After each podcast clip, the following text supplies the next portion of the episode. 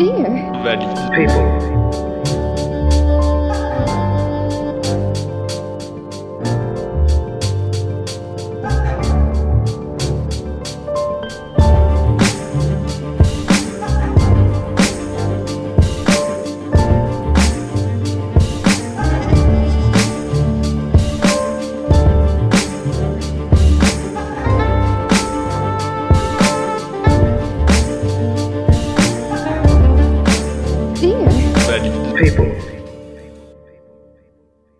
Tierveille People, bonjour cher auditoris, bienvenue sur ce nouvel épisode pour euh, continuer à parler de l'accessibilité pour les personnes en situation de handicap.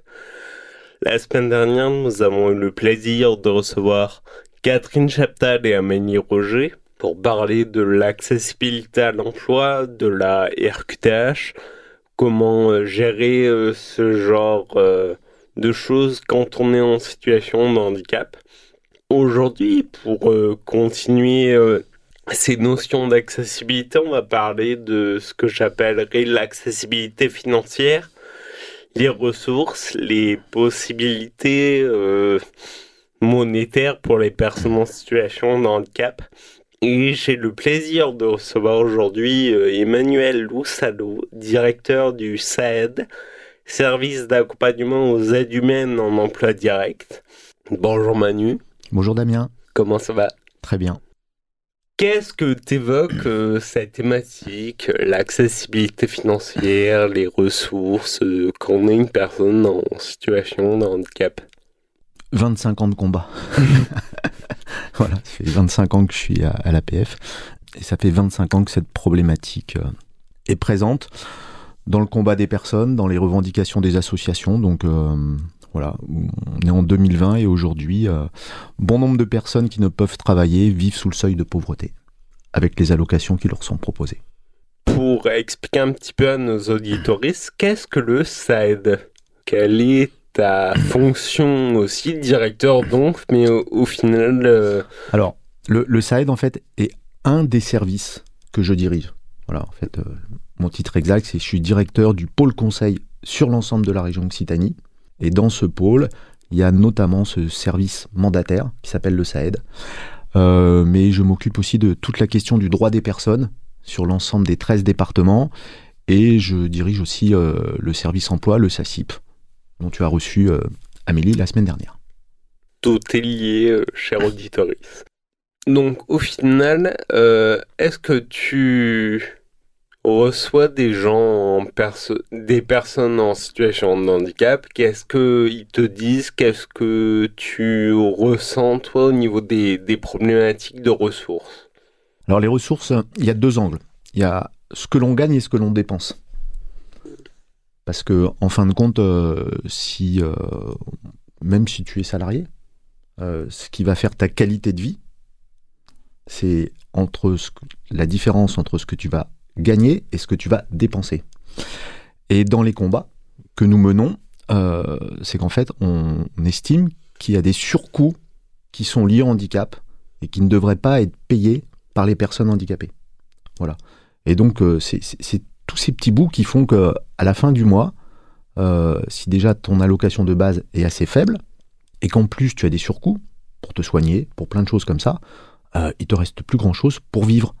D'ailleurs, beaucoup de personnes ne sont pas dans la vie, elles sont dans la survie. Voilà ce que ça m'évoque. En sachant que tu parles de ce qu'on gagne et de ce qu'on dépense, en sachant que en tant que personne en situation de handicap, ce que l'on gagne, c'est principalement cette fameuse AH, allocation adulte handicapé. Euh, Est-ce que toi, tu y vois des euh, limites cette AH Quels sont les, manques? Quels sont les, trous?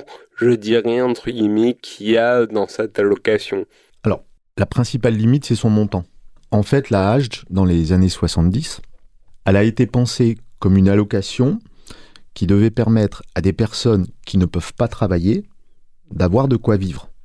Donc déjà, on se dit, tiens, là, il y a une allocation et elle ne permet pas de vivre sur au-dessus ou au niveau du seuil de pauvreté. Ça a été défini, hein, quand on travaille à le salaire minimum, le SMIC. Donc on a défini qu'il fallait avoir un salaire plancher, sinon en dessous c'était très compliqué euh, de vivre de façon quotidienne, de payer son loyer, de faire ses courses, de mettre de l'essence pour aller au boulot. Voilà. Et bien là, si on fait le parallèle avec la hache, du coup, euh, on, on est en dessous de ce SMIC. Donc la logique aurait voulu qu'on dise, si en France on considère que le minimum d'un salaire, c'est tant, quand on ne peut pas travailler, le minimum de l'allocation devrait être équivalent à ce salaire minimum. Voilà. Donc ça, c'est le premier souci. Une question de montant. Ensuite, c'est le, le- le- le cas le, le plus problématique sur lequel on essaie de revenir, c'est le fait que pour que tu touches ça, on va considérer l'ensemble des ressources du couple. Donc, tu es en situation de handicap, tu as la hache, tu es célibataire, tu la touches. Voilà. Euh, tu te mets en concubinage, tu te paxes, tu te maries, ton conjoint, il travaille, il a un certain niveau de revenu, on te supprime la hache. Donc on, on- voit des situations assez ubuesques, hein, où deux personnes se rencontrent, il y en a une en situation de handicap qui a la hache, et puis elle rencontre quelqu'un qui travaille et qui a un salaire. Donc on va dire, on va prendre des chiffres fictifs, hein. ils ont d'un côté 1000 et 1500 euros pour vivre à deux. Voilà, commencer à construire une vie. Ils ont 2500 euros de disponibles. À partir du moment où ils officialisent le fait qu'ils vont être ensemble, on supprime la hache. Et ça fait que, au lieu d'avoir 2500 euros, ils ont plus que 1500 euros. Les revenus du conjoint qui travaille. C'est complètement ubuesque. Ça veut dire que la personne, qui est souvent une femme, en fin de compte, elle devient dépendante de son mari. Elle n'a plus rien. La seule ressource disponible, c'est le salaire de son mari. C'est quand même complètement incohérent. Je vous conseille d'ailleurs, cher auditorie, sur ce sujet de voir euh, la vidéo de Nicole Fironi au micro de France Inter où elle fait un sketch à ce niveau-là et c'est quand même euh, impressionnant de, vérité. Et aussi, ça me fait penser qu'actuellement, il y a une loi qui est en train d'être euh, discutée, qui aurait passé l'Assemblée nationale, qui serait aujourd'hui au Sénat, concernant euh, justement l'arrêt de, de cette prise en compte du foyer pour la hache. Euh, Est-ce que tu as un avis là-dessus? Euh, Est-ce que Oui, alors euh, déjà, c'est pas sympa de faire référence à Nicole Fironi qui a été beaucoup plus drôle que moi sur le même sujet. Je te remercie. Euh, oui, j'ai un avis. Alors, ne soyons pas dupes. hein, ce qui s'est passé là en soirée où des parlementaires ont voté ça, c'est super hein, qu'ils l'aient voté. hein. Le fait de se dire on va enlever cette histoire euh, de revenus euh, du foyer, ça passera pas. Hein, c'est- un premier tour, euh, ça sera retoqué. Donc c'est bien qu'il l'ait fait, mais c'est juste un coup de com. Globalement, alors là c'est une hypothèse de ma part, c'est pour dire ils ont tellement été merdeux sur les congés quand il y a un enfant qui décède dans la famille qu'ils ont voulu se rattraper. Mais ça n'ira pas au bout cette histoire. Voilà, les enjeux financiers, paraît-il, parce qu'on nous donne jamais vraiment des chiffres, hein, sont trop importants pour le gouvernement. Donc ils le feront pas. Voilà. Ça c'est plus qu'un avis. c'est quasi une certitude. je, je te rejoins euh, là-dessus euh, Je ne suis pas euh, très optimiste à ce niveau-là, même si en effet euh, ça fait bouger les choses et ça peut redonner de l'espoir à certaines personnes. Pour continuer sur cette histoire de ressources, après la hache, il y a une ressource qui est pas assez connue, je pense. La MVA, la majoration vie autonome. Euh, donc c'est une euh, un plus Un sur un complément de la hache euh, qu'on reçoit, qu'on perçoit dans des conditions très précises. On doit vivre loin du foyer familial et on doit percevoir la hache à euh, 100%. Euh, principalement, euh, c'est ça. Euh, donc pour moi, ça veut dire que en tant que personne en situation de handicap, pour avoir un peu plus d'argent, tu es obligé de vivre loin de ta famille. Et je trouve ça un peu bizarre est pas forcément bah, accessible à, tous déjà dans un premier temps, je dirais même à très peu. J'en fais partie, mais je ne connais pas beaucoup de personnes qui l'ont aussi. Et pour le coup, de ce que je comprends, tu ne la connais pas, donc ça veut dire que dans ton travail, tu n'entends pas parler de cette, de ce complément. Si, alors quand je dis que je connais pas, c'est que je connais pas techniquement précisément. Voilà. Euh, non, ce qui est singulier, c'est que, alors c'est pas, pour être plus précis, c'est pas vivre éloigné, hein, c'est avoir un logement indépendant. Donc en fait, si tu vis à l'étage du dessus dans le même immeuble que tes parents, ça fonctionne. Tu as un logement indépendant. Mais c'est quand même singulier de se dire tiens, euh, on va rajouter quelque chose parce que la première allocation n'est pas suffisante. En creux, c'est reconnaître que la hache n'est pas suffisant. Et du coup, on rajoute un petit bout une majoration pour la vie autonome. Euh, là, on est dans la caricature, et les lois autour du handicap le sont souvent, euh, de, ce qui se passe en France au niveau législatif. Voilà, c'est on fait un bout, on refait un autre petit bout, tout ça c'est pas toujours cohérent, ça n'a aucun sens politique. Voilà, c'est un moment, on se dit ah oui, la hache est insuffisante, bon, on veut pas y toucher, on veut pas toucher à sa structure, donc on va rajouter euh, une majoration. C'est ubuesque ces systèmes-là.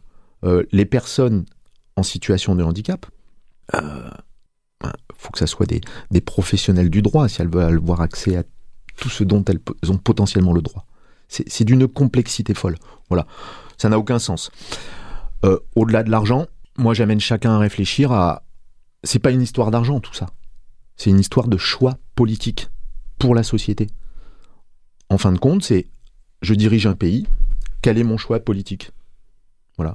Et je pourrais très bien décider, je vais dire un chiffre euh, complètement au hasard, de rajouter 300 millions d'euros par an pour que les personnes en situation de handicap qui ne peuvent pas travailler aient l'équivalent du SMIC. Voilà. Des fois, il y a des choix politiques où, d'un seul coup, une banque tous, on a injecté 20 milliards dans l'économie. Je ne dis pas que c'est bien, que c'est pas bien, c'est pas le propos. Je dis juste, c'est un choix politique, c'est un choix de société. Donc là, tous les gouvernements, pas celui-là, hein, celui d'avant, celui d'avant, celui d'avant, ils font le choix politique de laisser une partie de la population vivre de façon précaire. C'est simple. On ne peut pas le voir autrement. S'ils ne voulaient pas que les gens vivent dans la précarité financière, ils feraient en sorte que le minimum qu'elles ont quand elles ne peuvent pas travailler soit équivalent au SMIC. C'est QFD. Au-delà euh, de l'âge et de la fameuse MVA, je pense qu'il y a aussi euh, un, élément à prendre en compte qui est, on va dire, dans le pouvoir financier euh, des personnes en situation de handicap, c'est la fameuse PCH où là tu es assez euh, proche, je pense, de cette prestation. Comment tu pourrais la résumer simplement, même si je sais que simplement c'est un peu pas possible, c'est un peu utopique, elle est assez complexe. Oui, bah alors voilà, c'est complexe dans, sa mise en œuvre, dans, plein de choses. Mais on, on peut résumer la PCH qui est créée en 2005 en fait, c'est une prestation qui doit permettre à une personne en situation de handicap de voir la compensation des conséquences de son handicap sur plein de sujets. C'est de l'aide humaine, c'est de l'achat de matériel, c'est l'équipement d'une voiture, c'est l'équipement du logement, c'est avoir, euh, bah, par exemple, un chien. Voilà, il n'y a pas que les personnes non-voyantes qui ont des chiens guides, il y a aussi des personnes très lourdement handicapées. Euh, donc dans sa pensée, et au moment où elle arrive, c'est une révolution. Parce que la France, en 2005, on a 30 ans de retard. On est à l'arrache. Euh, au regard d'autres pays européens en proximité. Donc il fallait qu'on se mette à niveau. Donc c'est une super prestation, c'est une super idée. Simplement là, on est à 15 ans et dans sa mise en œuvre, euh, elle régresse. C'est assez hallucinant quand même. C'est-à-dire que si au début, euh, la mise en œuvre a été, euh, je dirais, en cohérence avec l'ambition du texte politique, on voit au fil du temps, notamment sur euh, le côté des aides humaines, où on va te donner un- une somme pour euh, payer un service qui va te fournir des auxiliaires de vie, ou toi embaucher des personnes. En fin de compte, euh, les conseils départementaux, qui sont à la manœuvre, font tout pour donner de moins en moins d'heures d'aide humaine. Donc, dépenser moins. C'est assez incroyable. Leur boulot, quand ils ont été créés, hein, les conseils départementaux, c'est l'action sociale. Donc, ils sont à la manette de la mise en œuvre d'une politique sociale concernant les personnes en situation de handicap, comme ils sont à la manœuvre euh, euh, sur les personnes âgées, euh, euh, sur l'aide sociale à l'enfance. et là, ils font tout pour en donner le moins possible. Mais C'est paradoxal. un jour, quand des gens vont regarder ça de très loin et qui probablement ne seront pas français, ils vont dire mais c'est quoi ce pays de barjots quoi? Ils pompent des lois parce que la situation est problématique pour améliorer le quotidien des personnes et ceux qui les mettent en œuvre, qui sont des agents publics, même s'ils travaillent pour un conseil départemental, font tout pour enfiler le moins possible. Eh, vous êtes fous les gars. Voilà. Bon, c'est toujours pareil, hein, tu sais, le, le monde, c'est gouverné par euh, globalement deux choses, le sexe et l'argent. Donc là, c'est pas une histoire de sexe, c'est une histoire d'argent. Comme c'est les conseils départementaux qui financent une grosse partie de cette PCH, sous prétexte de ça coûte cher, ils font tout pour réduire cette prestation. Nous continuerons à parler de ce paradoxe après une pause musicale, cher auditoris.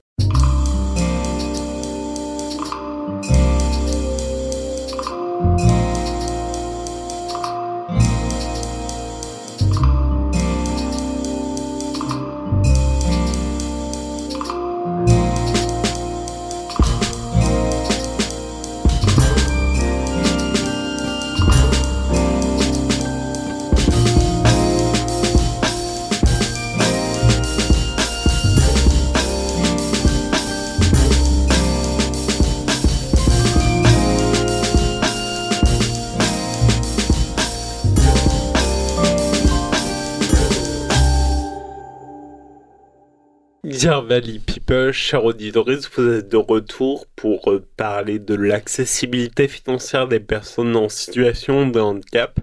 Toujours en compagnie de Emmanuel Loussalo, directeur du pôle conseil à l'APF France Handicap. Comment ça va Manu?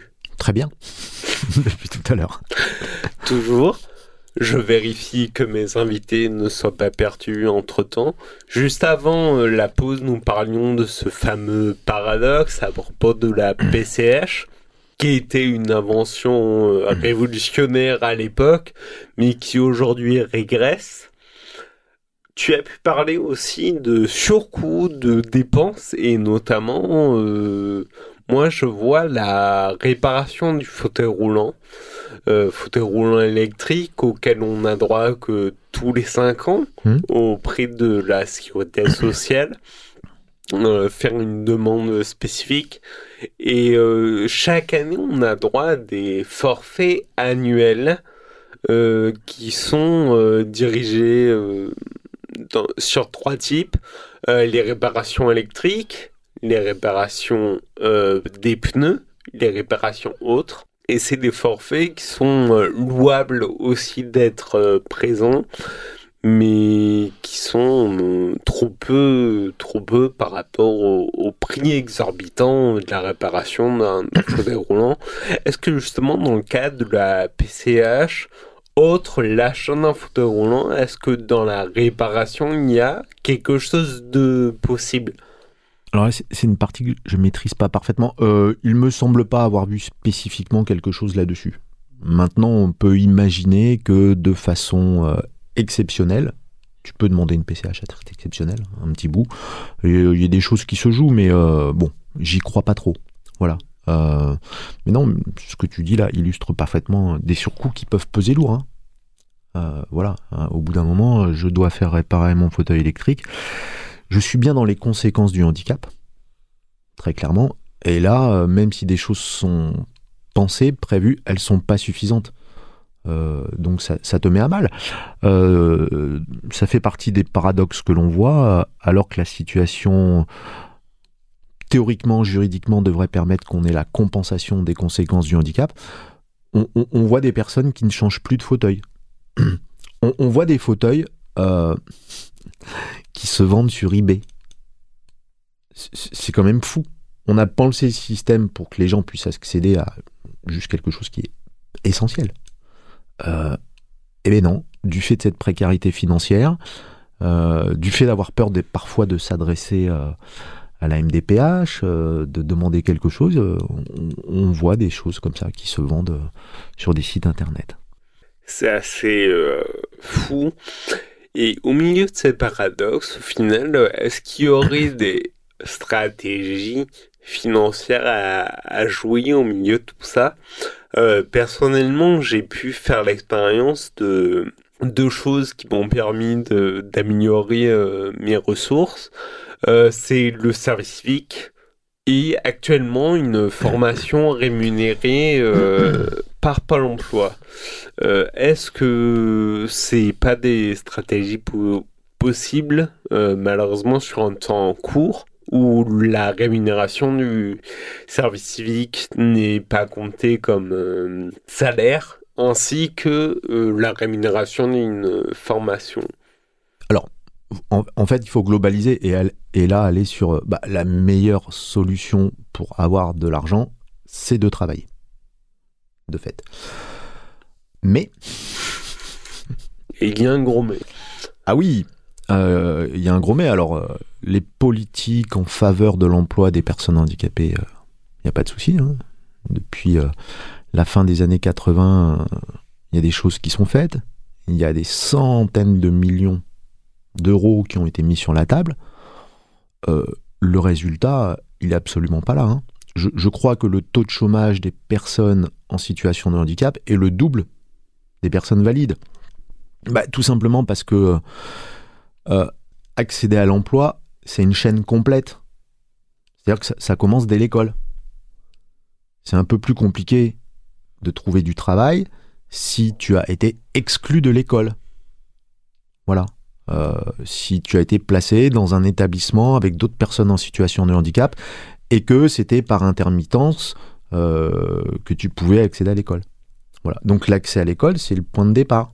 Faisons en sorte que les enfants en situation de handicap, quel que soit leur handicap, euh, au moins accèdent à l'école.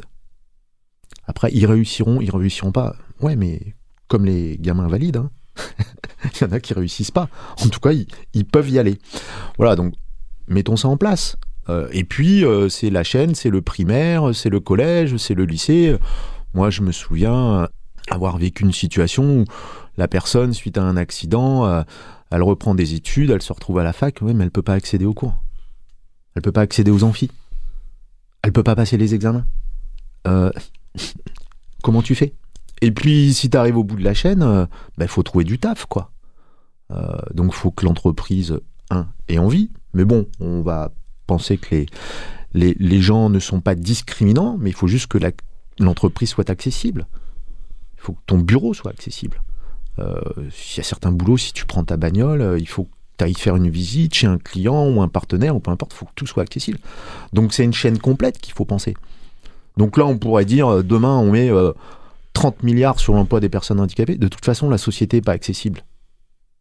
Donc le problème va rester encore pendant des années parce que euh, j'allais dire on a un train de retard, ouais, c'est on a quelques trains de retard. Et donc venons, cher auditoris, à ce que nous disions avec un Miro il y a deux semaines sur l'accessibilité du bâti, la législation, et qui explique pourquoi c'est si lent et finalement qui a des impacts euh, partout sur les emplois, sur les ressources.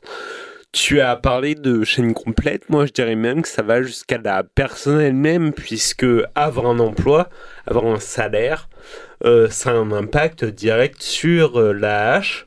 Et finalement, ça a pas, ton handicap va pas disparaître parce que tu as un emploi.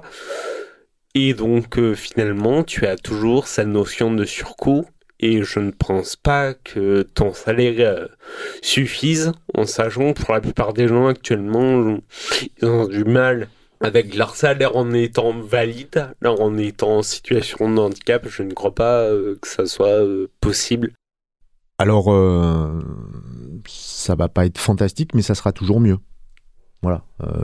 admettons que dans le plus mauvais des cas, si tu travailles à temps plein, tu es le SMIG, ça sera toujours moins pire que d'avoir la hache. Voilà.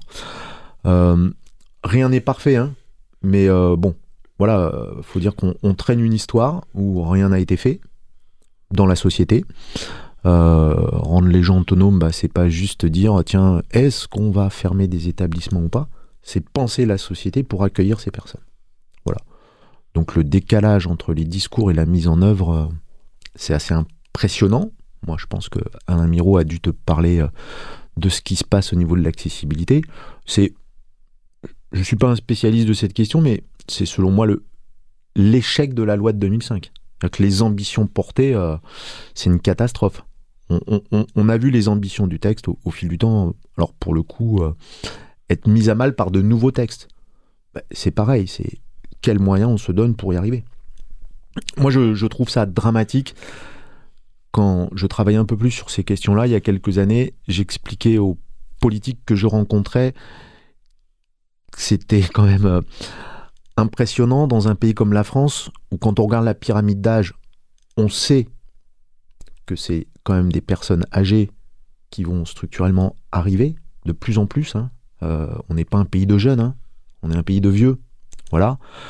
Et que là, ils sont en train de rendre inaccessible la France aussi pour les futures personnes âgées. Voilà. Si elles ne peuvent pas sortir de chez elles, elles vont rester chez elles. Ce qui a été le cas pour euh, beaucoup de personnes en situation de handicap et encore aujourd'hui, il me semble, malheureusement. Nous arrivons à la fin de cet épisode sur les ressources. Et pour finir, j'aimerais parler d'un chiffre que j'ai pu voir euh, dans une vidéo Tech Talk sur la sexualité des personnes en situation de handicap qui parlait de 57 millions de personnes en situation de handicap aux États-Unis avec un pouvoir d'achat de 220 milliards de dollars. Ça me parle pas là ces chiffres. on est sur un autre pays, c'est des dimensions. Euh. On est sur un autre pays, mais finalement, est-ce que c'est pas aussi une notion de choisir où c'est qu'on met son argent? Dans la vidéo, elle parlait euh, de euh, rencontre et donc de sites de rencontres euh, virtuelles et qu'il n'y avait aucune pub euh, avec des personnes en situation de handicap. Alors qu'il y a un pouvoir d'achat énorme qui serait à disposition, qui serait possible pour ces sociétés d'avoir cet argent. Est-ce que tu es d'accord avec ça? Que penses-tu? Est-ce qu'il y a un pouvoir d'achat caché entre guillemets, des personnes en situation de handicap? Alors là, moi, j'entends pas un pouvoir d'achat pour les personnes, j'entends un marché. Hmm. Voilà. Alors, euh, oui, de fait, 10% hein, de la population est en situation de handicap. C'est un marché. Voilà. Je me souviens, depuis 25 ans que je suis euh, dans l'Hérault, premier dossier sur lesquels j'ai pu travailler, entre autres, c'était la question du tourisme. Euh, tourisme autour de la dépendance, hein. donc c'est un peu plus large que les personnes en situation de handicap, ça, concernait aussi euh, les personnes âgées. Et globalement, il y avait des études qui expliquaient quel serait le bénéfice financier pour les stations balnéaires, d'accord, ou pour euh, les villes qui vivent du tourisme, et on est dans une région qui vit du tourisme, de se mettre en accessibilité. Certes, ça permettrait aux personnes en situation de handicap de venir, mais globalement, l'étude, euh, elle date des années 90. Hein. Euh, l'étude expliquait que en projection, avec le vieillissement de la population et le pouvoir d'achat, sans qu'il soit extraordinaire, hein, sans que ce soit des gens riches, des personnes âgées à la retraite, euh, il y avait un enjeu économique colossal. Voilà. Donc là, 10% de la population, oui, il y a des, c'est un marché aussi. Bah, D'ailleurs, c'est un marché pour les vendeurs de fauteuils. Merci Emmanuel Loussalo d'avoir été présent sur cet épisode Dear Valley People. Nous reparlerons de cette notion de marché lors du prochain épisode de l'accessibilité aux jeux vidéo. Je vous souhaite à tous une très bonne journée, chers auditoris. À la semaine prochaine. Dear Valley people.